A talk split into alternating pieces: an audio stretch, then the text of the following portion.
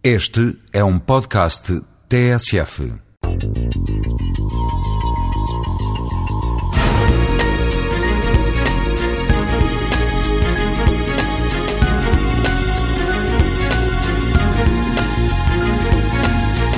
Criptografia é o ramo da matemática que permite a privacidade e a segurança das comunicações. Por exemplo, quando nós queremos transmitir dados de uma forma segura através da internet, quando no nosso browser aparece aquele cadeadozinho a dizer que os dados estão a ser transmitidos de uma forma segura, o que é conveniente quando estamos a transmitir o nosso número de cartão de crédito, por exemplo, é conveniente que não haja terceiras partes a detectá-lo. Isso é feito através de algoritmos matemáticos. Os algoritmos hoje em dia utilizados utilizam teoria de números, utilizam números primos.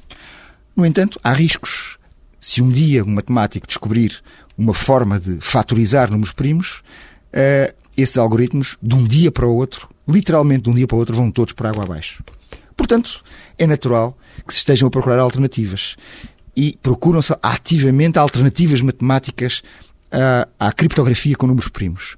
Uma alternativa, hoje em dia, das mais quentes, é, por incrível que pareça, uma coisa que dá pelo nome esotérico de criptografia com curvas elípticas, que é uma coisa que utiliza matemática muito recente. Matemática que foi criada e utilizada para demonstrar, há 12 anos, o Teorema de Fermat. Matemática que há 20 anos quase, quase, a grande maioria dos matemáticos, dos próprios matemáticos, desconhecia. E hoje em dia é a grande esperança para fazer um novo tipo de criptografia.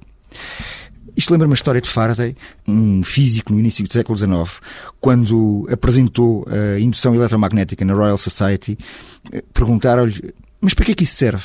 A resposta dele, a resposta genial dele, foi, para que é que serve um bebê recém-nascido? A verdade é que, décadas depois, a Grã-Bretanha era toda ela movida com motores de indução eletromagnética. A matemática é um pouco, os teoremas, os resultados matemáticos são um pouco um bebê recém-nascido. Nunca sabemos para que é que podem servir.